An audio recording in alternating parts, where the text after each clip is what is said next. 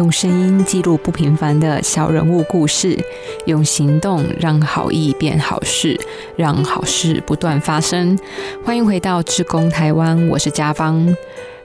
二零二零年，疫情让全球陷入了惨淡愁云。一年之后，疫情没有减缓，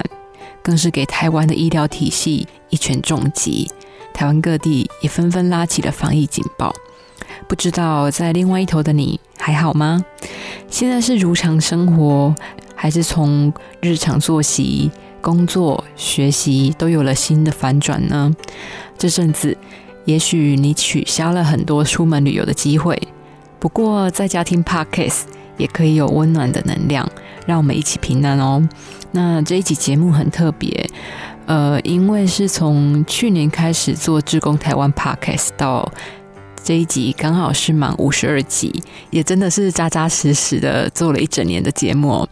那我回溯了整个踏入电台之后的采访工作历程，找到尘封一段时间的录音档案，重新的再整理剪辑，然后我想要和你分享，这个是患有小儿麻痹的美术老师蔡启海，他退而不休，和妻子李淑玲，他们开了一个专门收大孩子。的画画班，让身心有局限的大孩子，他们能够在高中毕业之后，透过画画、陶艺等等的方式，然后从创作中建立自信的故事。那不知道听众朋友，你是从哪时候开始收听《志工台湾》的呢？故事其实永远都不会过时哦。那如果你最近因为疫情或是工作的原因，正处于低潮期，常常有时候都不知道为什么，就是心里不由来的有一些负面的情绪，觉得生活没有重心。那我想就给自己一段空档，好好的来听这两集的节目吧。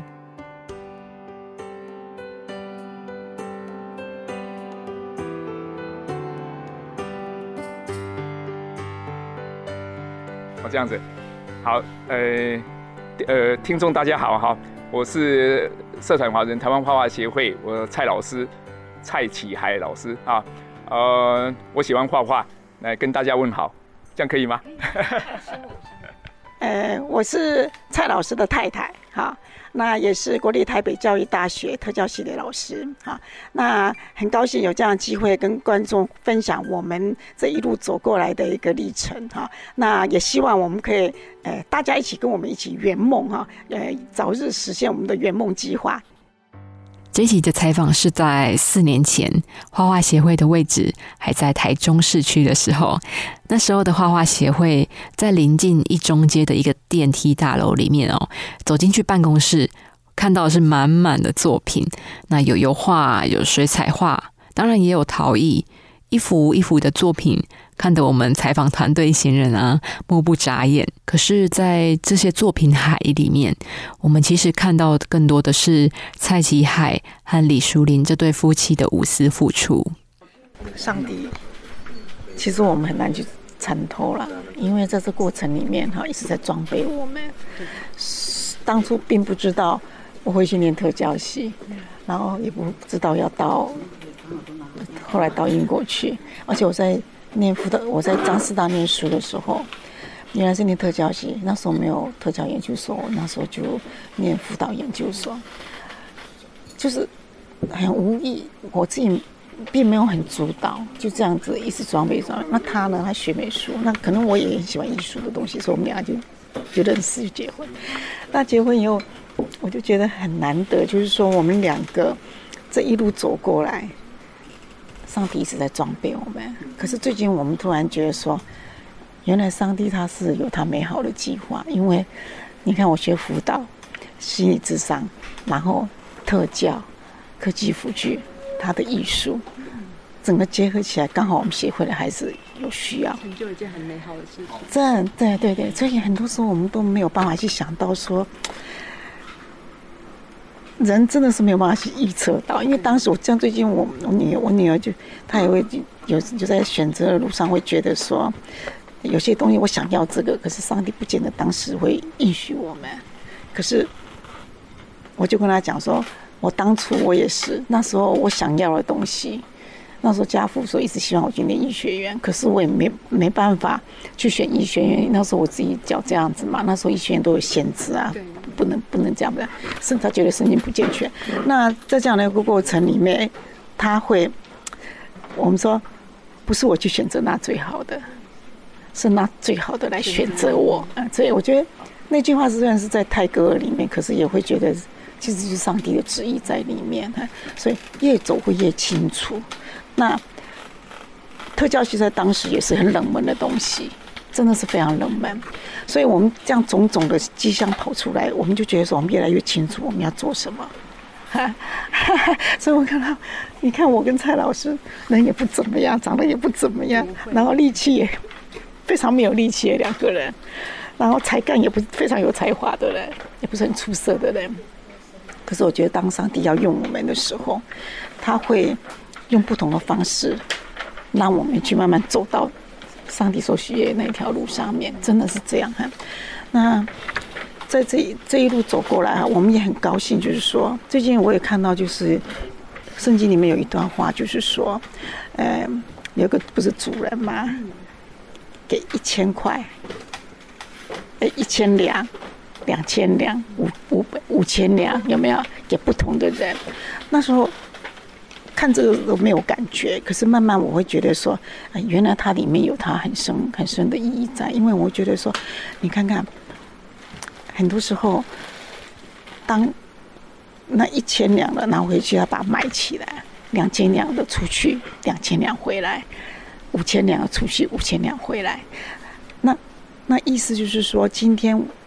我们在这样的一个过程里面，我们会看到，就是说，其实上帝都很清楚。他不会说莫名其妙给你一千两，莫名其妙给两千两，给五百两、五五千两，一定是他看到说我们或许真的有那个能耐，经过这样的一个历程以后，我们装备够了以后，可能我们给就是未来有机会变成两千两或、五千两都这样子哈。所以我们常常觉得说，在到这边来这样的一个状况，也许我们协会成立五年多，我们两个是最微小的。最没有力气的、最不显眼的，可是呢，很棒的人一直在出现。好，像我们理事长也是一样，在我们在这边看到很多的感动，因为我们看到，其实很多时候我们会觉得说，我们这些碰到这些，其实一直在教我们，一直让我们感觉到说，很多的东西其实不是我们去要的，可是呢，它会逐步、逐步的呈现到。更美好的一个地方，就比如说好了，当时我们两个要到国外去念书哈。其实我们两个说实在，在以前以前很久以前，我们刚结婚的时候，他曾经跟我讲过说，为什么那个画里面树的树形这么美哈？他说他是艺术家创作的。那我们那时候就开玩笑说，好啦，那我们等到一阵子以后，我们把我们租的房子卖掉。然后我们两个去欧洲，因为在很多年前嘛，大概二三十年前，那时候我们就是这样随便随随口讲一下，就没有想到几年之后，我们居然有机会两个人都拿到公费出去到欧洲去，也不用买房子了。那我想说，这个都是一直在装备我们啦，一路这样子让我们看到很多的东西。所以，呃，要成立这个协会，我也觉得说，我们当初的想法。只是想说，我们在欧洲看到这么多、这么多一个身心障碍或者老人，他在欧洲所说的这些福利、这些东西，我会觉得说很人性化、很被尊重。好，那我们就会觉得说，哎，如果台湾有多好。所以那时候他要退休了，他要退休也是我每天在那边唠叨说，我学生出去没有工作，你知道吗？现在的。教育大学学生出去都是要考上一个老师很不容易，对，所以我每次跟他开玩笑说：“这个当老师的占着茅坑不拉屎，好，好不太好吧？”我说：“该退就要退，你把位置让给别人。”好，然后说他很喜欢教书，那我们在他要退休的前半年，我们去找，不是这一个，我们刚刚开始，我想这一段可以让蔡老师讲，因为一路走过来，我觉得很。呃，现在回头去看啊，其实上帝一直在让我们会更坚韧，因为一定会有困难。好，从没有点、没有地方，到慢慢有这样的一个点，其实这中间其实是很辛苦的啦。可是那种辛苦有时候也是很甜美的，因为当我们没有的时候，哎，好像又有一个奇迹又出现哈。所以我想这一部分就让蔡老师来讲。OK，好，好现在是我要讲什么？协会提到说你们 协会怎么成立的？对对对。呃。就当当初那个我在啊退休的时候哈，就想说要成立一个协会，然后继续画画嘛。那当然，那刚开始的出出来的时候，呃，没有没有点。那当然，我们就说不是全部都齐全了以后才开始开始开始教嘛。那我们就到教会里面去借，就教会里面他可能是礼拜二呃空空在那个地方，那我们就跟牧师呃这个这个。呃，跟他谈，就说礼拜二你这边空这空空的教室，可不可以让我们来这边画画？那牧师就答应了。好，那刚开始的时候我们谈了很多了，那牧师也都没有没有没有讲说要要说好。结果讲到快十二点的时候，牧师说：“蔡老师，我请问你，你一个学生要收多少钱？”啊，我说都不用钱啊。哦，那你早不早讲？那一分钟就就成了，他讲了三个钟头。哎，因为呃，牧师也是对这些障碍的孩子，我想他他们是都是比较弱势。那要吃三餐都很难的，还还要拿钱出来写这个写这个画画。那一般人都很困难的，那难道呃这些障碍者那更困难吗？要写艺术的话，那后来就跟他谈了，在礼拜二的时间给我们画。那其他时间，呃，我们到文化创意园区，就是文化部的。那我们跟他谈说，哎，礼拜一可不可以一个教室借给我们，然后让我们这些孩子能够出来写写艺术，然后顺便在文化创意园区那个地方就能够看看别人的展览，因为那那个地方随时会有展览嘛。那我们这些孩子那边画画以后，不但从我们大部分都是从早上十点一直到下午三点，那这个中间呢，吃完饭以后，他就可以到处去逛一逛。那对他们来讲也是一个很好的一个啊熏陶，啊，呃，画画不但自己画，看别人的展览，然后可以增进自己的那个那种那种新的技巧还有想法这样子。那另外一个地地点，呃，我们找了三三个点。就是说，我觉得就是，嗯，因为刚刚除了看之外，有没有让我们的孩子觉得说，哎，原来画的也可以拿来做展览。想想说，哎，我也有机会变一个艺术家，像那些艺术家一样。对，所以，所以我我想让小孩子能够能够能够到外面，然后再看展览，回头再看看自己的画，那那这样的那那种生活，呃，会比较充实一点啊。那另外一个点就是我们在跟那个爱心家园在东兴路那个爱爱心家园也借一天。所以我们一个礼拜就有三天，那老师就就呃移动式的到三个地点，然后去找走动式的教学这样子。因为大家很不相信，就是说来这边作画是不用钱的哈。所以呢，我们有一个孩子就是小猴子哈，他的爸爸有一天他就觉得说他儿子每天我们要教他大富康巴士，他觉得每天都出门，因为这个孩子以前是。关在家里，很少出去，没有办法出，没有几乎没有机会出去。可是呢，自从他到呃到就到协会，还那时候还没有协会来，就刚要成立协会那时候，那蔡老师也是免费教，所以他爸爸就觉得说，怎么可能？那时候在早期最早的时候，因为学生少嘛，所以我们连画布啊什么都免费。那 他爸爸就觉得说，哎呦，我这个儿子怎么可能画画哈？所以呢，他有一天就突然间怎么样？你讲 哦。他突然间就跑到爱心家园去了，然后去了解说坐富康巴士也不用钱，然后他是他呃这个这个到处去了解，最后才知道说坐富康巴士不用钱，来这边上课也不用钱，然后他他说他他的小孩会不会呃受骗呐？哎，会有受骗，所以他慢慢了解以后，就是说，哎，真的，呃，社会还是有这样的一个地方，可以让他孩子可以学学，呃，对，学习。因为他孩子毕业以后，大概三年多都关在家里嘛，那一直都没有出来。那其实我们协会成立的目的，就是让这些小孩子能够走出来，不要只有只有待在家里。然后家里的话，他他他跟我讲嘛，他在家里就是早上睡到十一二点呐，有时候起来的时候已经十二点，就妈妈。那个便当啊，就跟他放在那个电锅里面啊，然后弄一条绳子出来，他就从绳子这样拉出来，然后就开开始吃他的饭。那中午呃那个过后呢，就看看电视啊，玩玩电脑啊。那晚上有时候因为白天睡得太饱了，晚上就可能呃上呃呃上网啊，玩电脑啦，玩到呃这一两点，然后隔天又是又又这样循环，又睡得很晚。所以这些障碍者孩子这样子生活下来几年，他也自己觉得觉得没有意义。因为他脑性麻痹，那个智智能都还还是还是不错的，所以他自己也也也会思考说，这种生活对他来讲是有没有意义嘛？那他慢慢这样出来的话，他这样画画的话，他就慢慢接着说，他自己找到找到一个重心啊，甚至他学了这三四年以后，甚至有一个单位还请他去教，人家说你可不可以来教我们，呃，就不会画画画的孩子。他虽然是开着电动轮椅，他就很高兴说：“哎，我学了三四年以后，我竟然别人来请我说去教他们更重度障碍的那个孩子。”啊，我想他他在这个中这个中间就找到意义了嘛。好，那我这边有一个孩子，他这个手脚都都很困难。那刚开始的时候，他他要来，他连一块面包都拿都拿拿不起来。他吃东西的时候是 这样这样去咬的呀。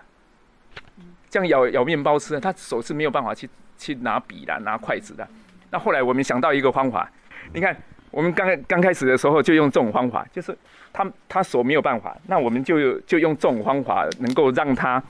让他能够戴着戴着这个帽子哈，戴着这个帽子，然后呢，这个笔绑在这个地方，绑在这个地方，然后呢可以伸缩，啊，让他能够伸缩。比如说他这样太太短的话，它就长一点，然后呢。我的我的那个调色盘，这样大家就比较容易清楚。然后呢，它就可以沾颜料，然后就开始画这样子。哎，需要人家帮忙了哈。对，当然需要人家帮忙。笔啊，拿水啊，这些东西。对对，那甚甚至呢，我们可以用这个球，好，可以沾颜色，然后画大面积的。这个这个这个也就是一个方法。那我想，我想这种这个这个孩子哈，呃，能够有这样的这种头杖，就是。头带着笔，然后这个可以伸缩。那我们我们就从这个中间慢慢慢慢去去思考，说怎么样的东西对他来讲是最方便。然后老师呢，他就不会不会无所事事，就坐在那个地方听老师这样讲话而已。那我们可以用这种方法让他能够操作，那他自然能够画出东西来了嘛。蔡启海老师他在国立和美实验学校担任美术教育老师的时候。他教导了脑性麻痹的学生作画，还有电脑绘图。然后老师他为脑性麻痹多重障碍的黄奕贝设计了辅助道具。采访的时候，老师也直接为我们示范易贝他是如何透过辅助道具，利用头杖把画笔架在头上，像是啄木鸟一样前后的去摆动头部。一点一点的完成画作。那刚刚也有提到说，老师也会教大孩子们透过电脑来绘图。其实这个对学生谢卓华而言，他就借此开启了走向绘画和设计的路哦。所以这个啄木鸟后来有一个有一个出版社，这个是什么什么出版社？八八文化出版社。好，那这个作者叫刘刘青燕，他他写的写的这这这一本那个对。他把这个啄木鸟，他怎么学画的过程，都把它放在这个故事里面。那现在在很多学校都用这一本做生命教育。好，我想那个刘青燕老师，他就从网络上看到他的故事。那这个孩子他从不会画到会画的这个这个过程里面，他本来是一个行为或是心理是啊很不平衡的一个孩一个女孩子嘛。他甚至别人欺负他，他都没有办法，因为他没有。没有力量可以去抵抗嘛？他在坐的轮椅背背后放的那个那个饼干呐，他的文具呀被人家拿走，他也讲都讲不出来，打也打不到人，所以最后他他那种那种情绪啊是没有办法抒发出来的。可是透过画画的话，他后来找到找到一个出口，然后我们把他的画拿去做展览，然后甚至也可以得个佳作或是呃这个入选，所以对他来讲就。接着他他自己慢慢找到一个成就，啊，那后来，呃，那个大陆那边也请他过去，哎，面面对那个一二十个的记者，然后去面对他们那边的障碍的孩子，当场的表演给给他看。再怎么重度，你只要有方法、有辅具，让让他能够找到一个一个一个出口，好，那他最后有成就感嘛？所以他整个人生就改变了。所以后来很多的这个记者啦，或者什么访问他，他甚至后来用用这样的一个方式哈，用用这样的一个方式，然后这个这边是变成硬的，他可以打电脑。所以在网络上面呢，他有自己的部落格，然后有自己的文章。他虽然文章不是写的很好，但是他可以透过这样的那个键盘慢慢慢慢敲，慢慢敲。他现在连连那个 i iPad 他他都可以操作。好，这个这个孩子是呃，对我们来讲是一个很大的很大的成就。好，他这么重度，然后能够达达到这样的一个一个生活品质，这对孩子来讲就是一个很大的改变。所以我们说，呃，画画协会。那个那个 logo 里面的一个 P 就是偏挺嘛，就是画画。那一个嘴巴出来就是让这个画能够说出话来。这么重度的孩子，他根本没有办法讲话，但是透过他的话，你会感动。你晓得说，这个孩子在告诉你什么？我还是可以的，我我能够，我不是什么都不能不能够不能够做。好，那孩子因为这样子，然后透过啊画画，那能够有展览，然后跟社会接触。我们甚至诶带他们到那个金门去展览，做两两岸的那个厦门也到金门那边做交流，然后呃我们去年还是前年，我们到日本，哎，去年好，日本哦去，对对对，那做做这样的一个交流的时候，那孩孩子也可以晓得说，我们是呃不但可以画画，我们还可以做一做一点国民外交。好，这个这这个就是我们这个台湾日本的一个一个交流交流展览。好，那透过这样子的话，孩子走出去走出去了嘛？我们孩子甚至呃有五六个孩子是第一次坐上飞飞机。好，那他也他也他也接受说，我这一生因为画画，所以我改变了我的我的生活。那我想从这个中间，他他也他也生活品质也慢慢改善了呢。好，他接触到人群也比较有机会这样子。好，那这个就是其实我们呃当初啊这个画画协会成立的一个最大目的。当然，在画画协会还没有成立的时候，是有一个孩子是脑性麻痹的。那因为那时候他毕业以后找到的工作并不是，并并没有很顺遂。那在职场里面，因为他脑性麻痹，所以可能会产生很多的误会。啊，那他自自己慢慢就得到忧郁症。那呃，我跟李老李老师就鼓励鼓励这个呃中好这个这个孩子，就说你每一个月画出一张来，我们给你五千块。这个就是我们当时哈，呃，在成立这个协会之前，我们有一个叫圆梦创圆梦创作行公公圆对行动嘿。那那这个部落格哈，当初是为了杨宗豪。为什么？因为我们这个孩子，我们在以前在英国念书的时候，之前蔡老师跟我们常常会到那个他的一个，呃，就是他在一个那个幼师山中，他爸在那边做那个警卫，是不是？对，呃，清清扫警卫。对对对，然后他就是在那边创作，所以毕业以后呢，因为他也算是很有才华的一个孩子，所以蔡老师大概隔一段时间，我们就全家会去看他去。跟他讲怎么样怎么样，就后来我们出国五年就断掉了。那这样断掉了以后，这个孩子呢，呃，在这中间里面就发生了一些事情，比如他爸爸过过来过世嘛，哈。那过世了以后，就变成那个地方他不能再创作了。可是他创作量非常的大，然后在那个美国新闻处是，嗯，美国新闻，哎，他做展览，对，所以他的东西非常创创作也是非常，就是很量很多，而且非常棒。可是呢，因为这些作品我们不在了，我们在英国，所以这些东西就没有地方可以放。他爸爸就就说要怎么办？后来就跟他讲说，我们搬不回去，就烧掉了。对，就全部把作品都对，我们就觉得很可惜。对，那后来在去工厂，刚刚讲职场里面有没有？他因为讲不清楚，人家又可能讲他说什么东西掉了怎么样，他又没办法，因为老妈孩子讲话不清楚嘛，所以后来就导致他后来变成忧郁症。那我们就很心疼，可是又不知道怎么去帮他。那那一阵子，我们后来就本来是我们想说，我们每个人一个月五千块啊。我们那时候讲了，因为刚好听到一个故事，就是落包子打狗啊的一个协会。那个就是说，我有一个画家，好像是文化大学的艺术家，刚好在呃。他在服役的时候，他跟他同袍里面有医生呢，有律师，看他这么有才华，所以呢，我们就。突然间跟他讲说，光我们两个帮他动力不够，所以呢，我们就会想到说，哎，那这样子的话，我们是不是呃，除了我们每个月给他五千块之外，我们干脆因为只有一万块嘛，那这样觉得好像那激励不够，因为我觉得我们两个是他老师，疼他、爱他、鼓励他，好像理比较理所当然。后来我们就想到一个方法，就是我们就把那个。我们就从来没有做过募款的活动啊！我们那天就突然讲说，我们来募款了，就在我们周边的同事里面去募款，朋友去募款，就我们就募到好像十几万嘛，总共募了十四万。对，然后就说要支支持支持他一年，哎，能够能够无忧无虑的去创作这样子。创作的那个每一幅画，就是有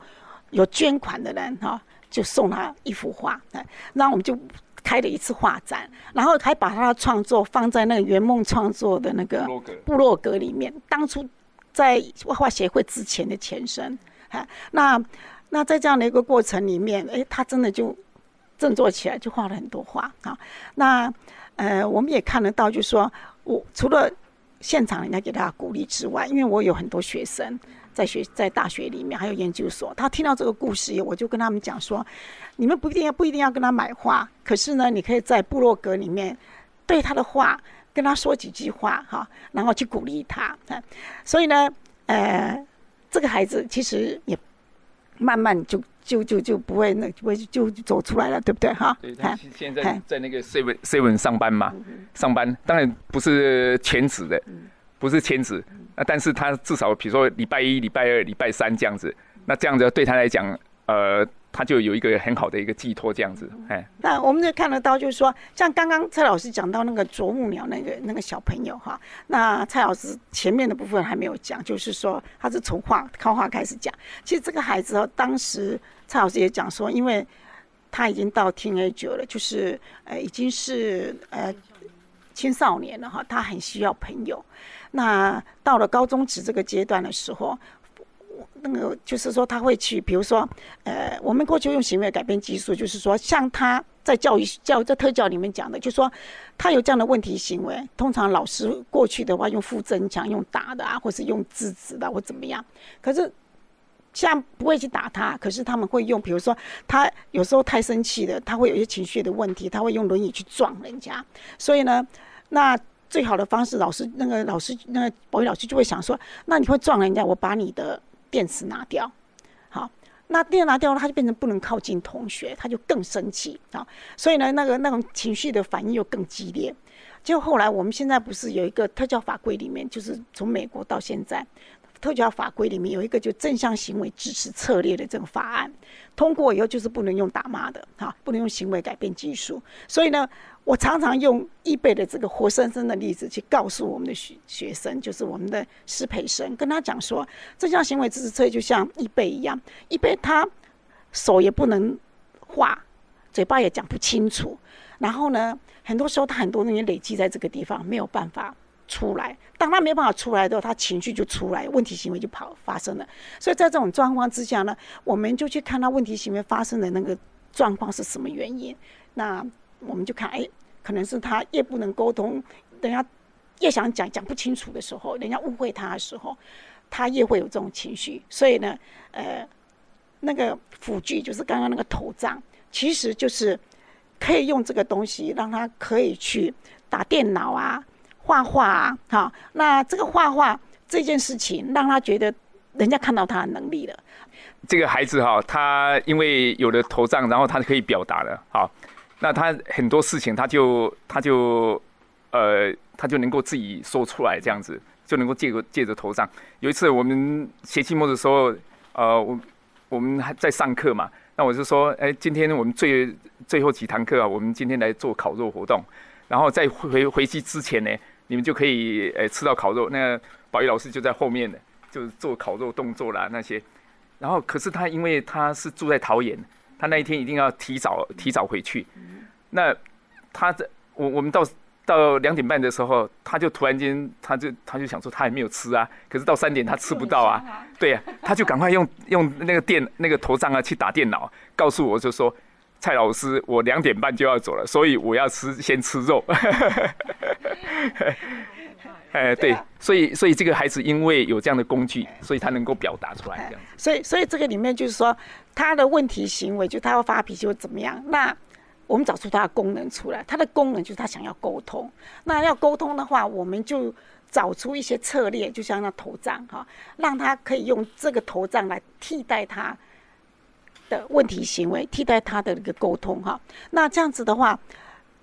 也不用去打他，也不用去骂他。然后人家也因为他的头胀看到他的能力，所以呢，他后来这些问题行为就自动消失了。哎，所以我们觉得说，我常我有一年，我不只是在上课会举这个例子，我甚至于有一次那个硕士班的考试，我也出这一题哈，因为我觉得说这个是太经典了，你知道，它是非常典型的一个这样的正向行行为支持方案的一个例子哈。那师母李淑玲呢，其实是任教于国立台北教育大学特殊教育学系。蔡老师跟师母其实两位都是小儿麻痹患者，夫妻俩两人七脚。但是他们却没有被命运打倒，而且还刻苦向学。在获得了公费补助留学之后，他们纷纷投入特殊教育哦。后来创造的画画协会啊，其实帮助了身心障碍的大孩子学画画，也能靠双手挣钱。从一开始每个月卖画的收入，一个月不到三千块，挂蛋更是家常便饭。其实。其实真的是很难去支撑协会整个运作的，因为他们常常连两万多块的房租都非常吃紧。不过，老师们秉持着一个孩子都不能放弃的理念，在苦撑，他们希望能够盼到不一样的春天。我们就看得到，就是说这些孩子确实是我们必须要给他一些呃。有机会给他机会哈，然后他们比如说社会参与，我们把这些孩子从家里带带到社会里面来，然后让他举办，我们说举办很多的展览嘛，而且呢，在不同的地点，就借着展览啊，让大社会大众看到孩子的能力，而不是只看到他们不能的地方。哈，我觉得这个部分里面不是说画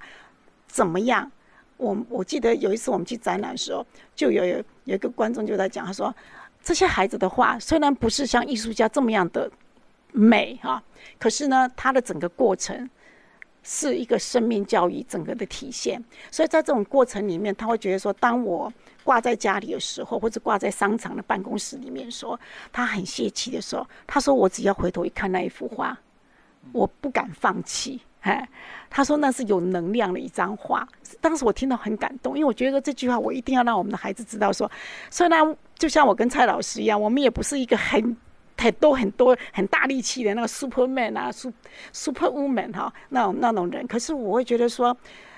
我们让社会看到我们的能量在哪里，也让社会看到我们孩子的能量在哪里。所以不只是这个些东西而已，不是这些话而已哈。我想背后还有他的。呃，就像前几天我们在生生障的那个身心障碍国际生障日，那有一个呃青商会哈，他常常来我们这边支持我们。他有一天，他突然间看到我们挂出来那个园游会的画，他跟我讲说：“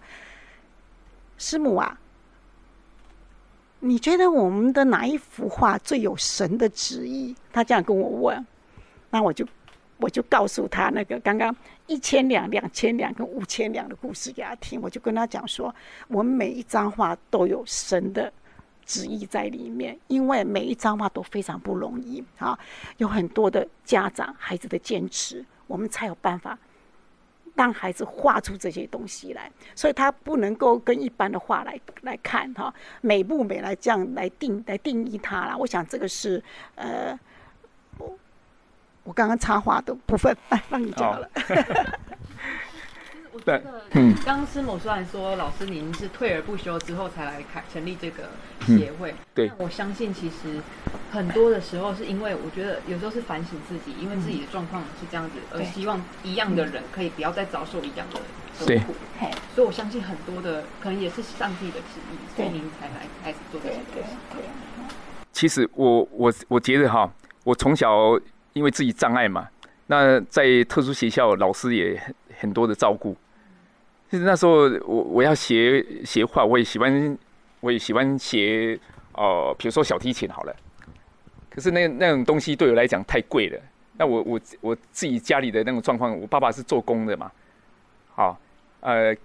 搅帮模，那那这个弄水泥的，所以所以我我想我想家里的那个那种状况是不不允许的，所以画画对我来讲就会材料就会比较比较比较对比较便宜。那我记我记得那时候我开始画国画的时候，我那个那个美术老师梁梁淑英老师，他买那个蓝珠笔给我。结果那个蓝珠笔当时一一支笔是三百块，那三十年前的话，这这三百块对我来讲是非常大的，可能可能现在可能是是呃这个三万块，呃有可能，所以那个那个那种那种那那一支笔对我来讲，这一生里面你我绝对不会忘记，那那种功绩，那我我这样一路走来这样的一个。一个呃，有一点点的那个成就，然后能够在这个职场里面能够生活，那对我来讲是一个很大的突破嘛。那当我退下来以后，我觉得说这些工具其实很简单，不需要不需要太多的太多的花费。那让我们这些障碍的孩子能够有机会来画画的话，也不需要太多的太多的这个这个这个花费的钱。好，但是在在这个中间最困难的地方是。妈妈要不要？爸爸要不要给他带出来？啊，你你另外一个问题就是，他到底要怎么出来？呃，一一方面是，一方面是能够呃这些材料能够克服，可是你你父母亲不愿意带他出来的话，那都免谈了。好，我们很很多事情都都都等于零啊。所以你看那个父母亲的那种心理的科普，就说你不要认为你把一个障碍的孩子带在身边，你会觉得很可可耻，啊，你要很有勇气的把这个孩子带出来，让社会呃大众晓得说，我们社会就是有这样这样的一群孩子，那社会本来就是要多多元的那个包容嘛，那那这些孩子才能够走出来，啊，不然很多孩子他就因为父母亲呃不好意思。或是小孩子羞于见人，啊，像像我小时候也是这样子啊。我自己在家里的话，我那时候因为还还不能不能起来走路，都在地上爬，啊，那经过开刀啦、复健以后，才能够撑着拐杖起来。那小时候小时候大概大概的情况就是这样子。我在家里的话，那个那个客厅，那爸爸妈妈知道有人要来要来了，那已经已经进来了，就跟我讲。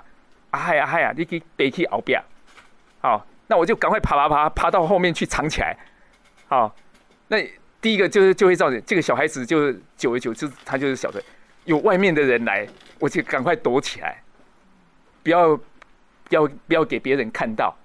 好，不要给别人看到。那爸爸妈妈久而久之以后，他也想说，我我不要给我亲戚朋友或是那些外面的人看到我的孩子是这样子。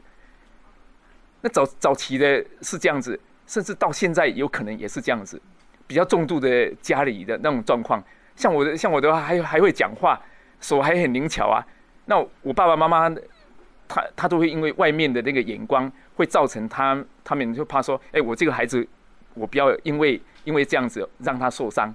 爸爸妈妈是基于保护的保护的那种那种那种心理。可是这样的障碍的孩子就不容易让他。能够能能够走出来，就走不出来了嘛？啊，你你久而久之，那个爸爸妈妈也是蒙上一层阴阴影。所以，所以协会成立最大的目的，就是让这些小孩子能够从家庭把他把把他引引导出来，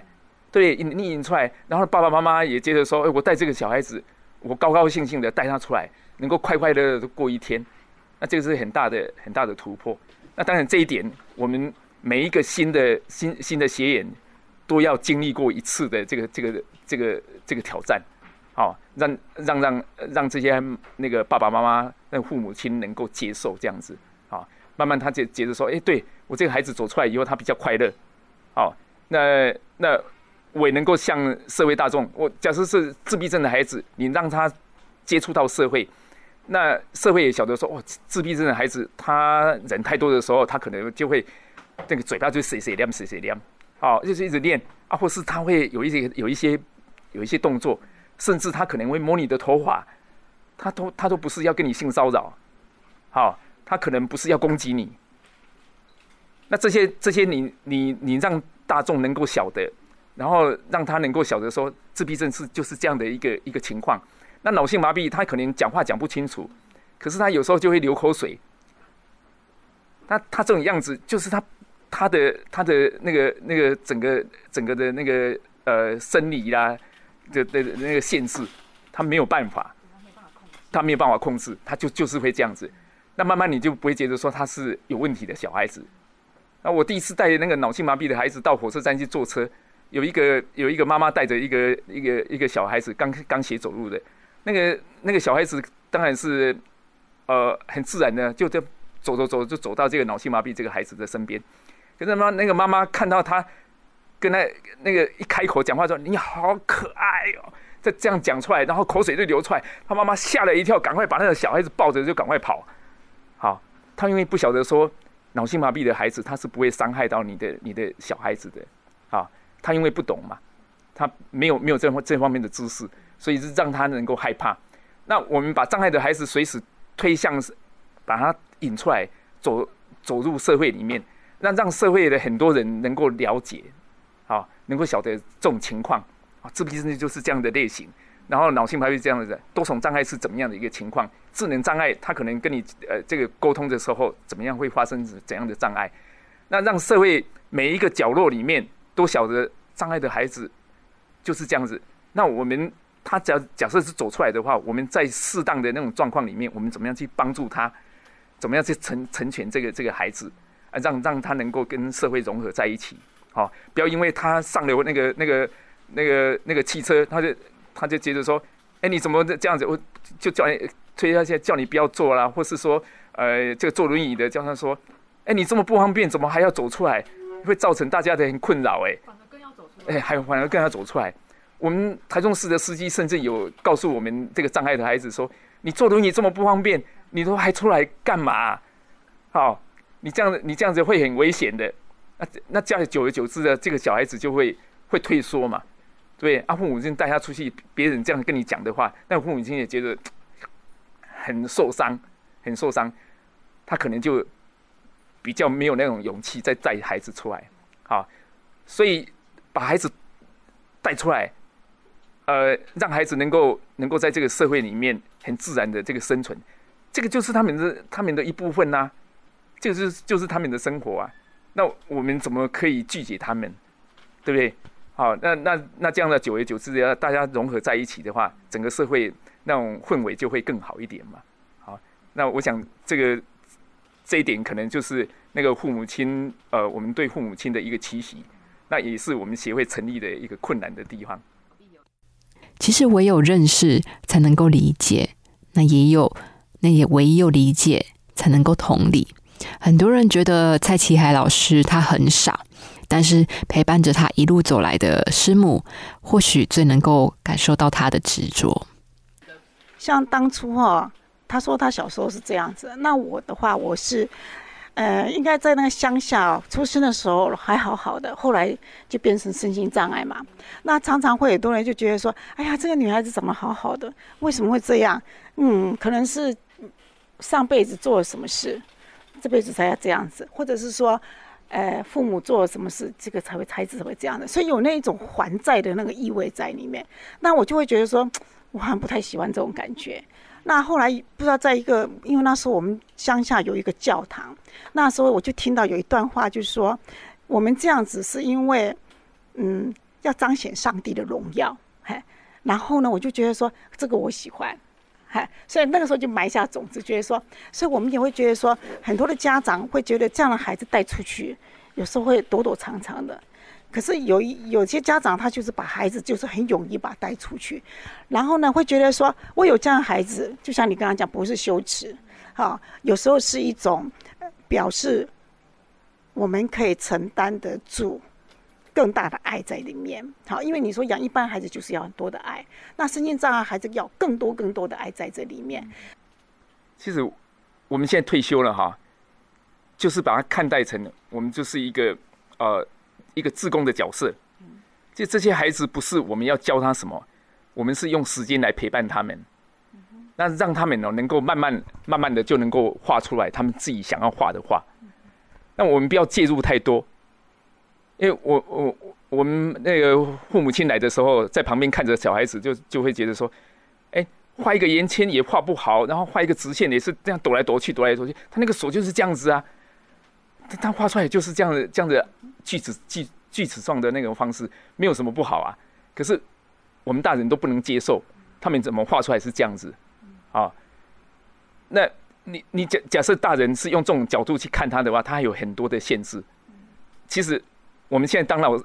当老师，或是这个志工，或是妈妈在旁边的，我常常跟他们讲说，我们是不是可以用另外一种心情，就是说我们在陪伴他们，啊，陪伴他们。那他需要哎挤什么颜色，挤不挤不出来的时候，我们帮他挤一下，笔掉了，帮他帮他捡起来，然后呢，帮他调颜色。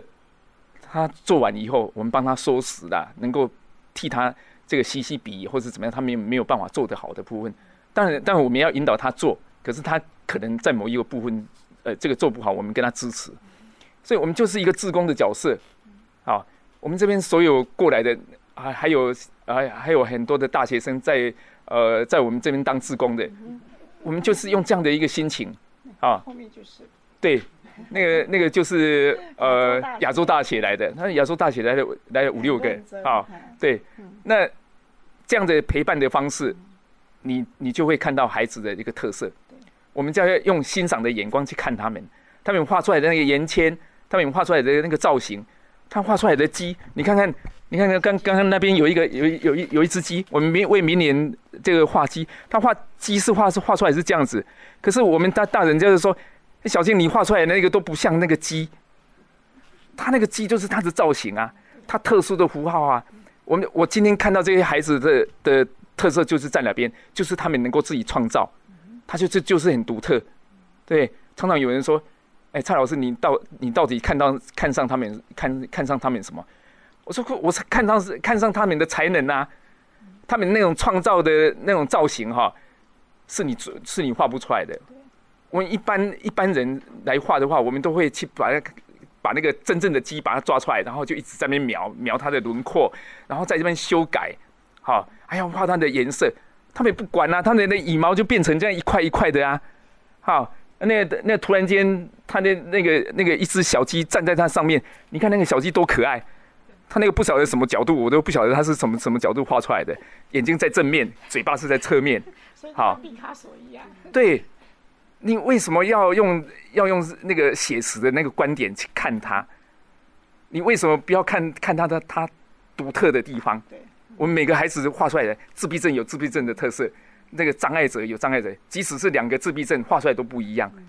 那这个这个这个就是它的价值的所在嘛。其实我们也会去开一种课程啊，就是除了画画之外，我们会介绍一些艺术家，像毕卡索。啊，我们介绍了好几位米罗啊什么之类的哈，那我们会发现说，有些时候我们大人会用我们以为的完美，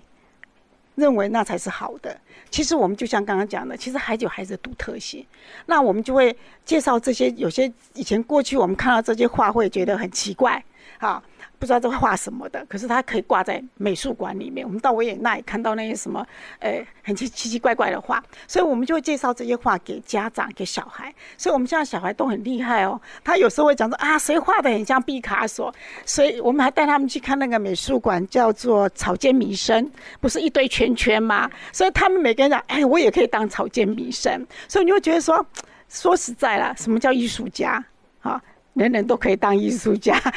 只要上帝创造的都是美啊！我觉得很多的东西就是真的啦，因为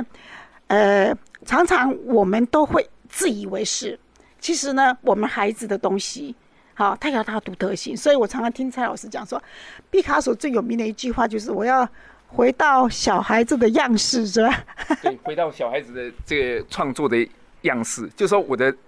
我的真正的创作哈。我要突破的话，我就是要回到孩子的那种纯真，是，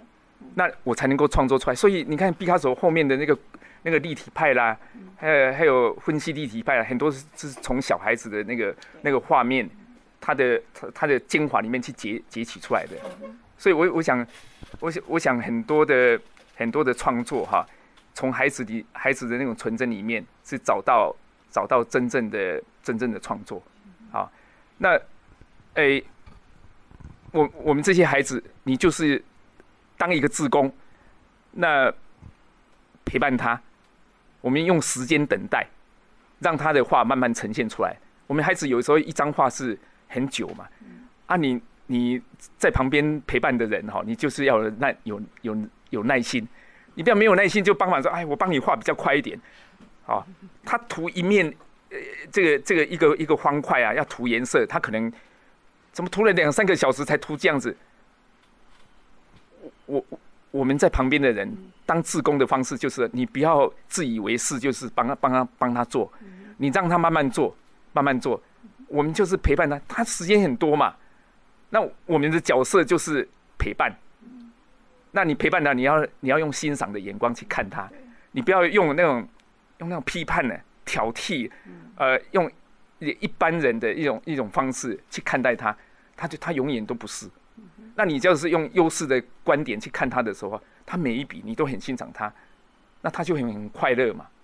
好，我想我想你你陪伴孩子出来的话，我们现在陪伴这个孩子，我们就是让孩子能够快乐。我们不然的话，我们就在家里，反正大家一起忧愁嘛。啊，对，那你出来的话就是找快乐嘛。身体的不自由像一座高山，限制了身心障碍者。但是他们透过绘画发声，从此有谷有了光。一路走来比别人辛苦，蔡老师跟师母他们孤独过、沮丧过，不过他们从来没有放弃这条举步维艰的恩典之路哦。因为荆棘的淬炼，只会使。他们的人生画布的色彩更加绽放，更美。来这边，一方面创作，孩子在创作，有时候家长也跟着一起创作。所以我们说，创作很容易忘我，哈，那很容易投入。当志工也是一件很容易投入跟忘我。我想，嗯，家长啦，哈，或者是一些实习生哈，或者一些这些学生，他只要很投入在这这件事情的时候，他会觉得一天过得好快。嘿，所以我常常觉得说，哎，要忧郁也很难哎，因为你已经忘记自己了，整个都投入在另外一件事情上，投入艺术上面，投入投入到自己的孩子这些身上。好，那我会觉得说，也觉得说，孩子需要我们，我们也需要他们。我觉得在这样的一个建构这样的关系的时候，我觉得这是很过瘾的一件事情，就是你会忘掉很多事情。所以我常常在台北里面上班，觉得很有压力。可是来这边，我是来这边舒压啊，来这边疗愈。对，因为你知道我们这边孩子有的真的是好可爱，因为他们的心智年有的就很小啊，像那个祥义啊，有几个孩子哈，还有小青啊这些，你看到他你就觉得你所有烦恼你都会忘记，因为他们非常的纯真，非常的可爱啊，所以不是我们疗愈他，有时候是他们在疗愈我们哈，所以我想这也是呃互惠了哈。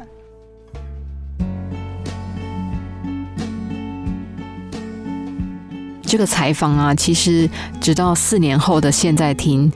还是觉得历历在目。人生走过的每一步都不会浪费，那故事就像酿酒一样，越陈越香。蔡启海老师还有师母李淑玲的乐观，其实让我感受到一件好事，常常是从一个人的善念开始的。那因为共鸣，所以感动了一群人，开始走向繁花盛开的未来。那或许真实的世界并不是总是那么美好，甚至有时候是有点残酷的。但是我相信，我们持续不断的探索着未知，那可能会带来希望还有改变的契机哦。那今天的志工台湾就进行到这儿，但是画画协会的故事未完待续，我们在下一集节目还是要与你相约。我是家芳，那每个礼拜二晚上六点半，继续和你分享更多的故事。虽然现在是 work from home，不过我相信我们所分享的这些故事，他的感动一点都不会打折扣。那我们就下集节目再见喽，拜拜。其实我们只是一个单纯就是寻找快乐而已。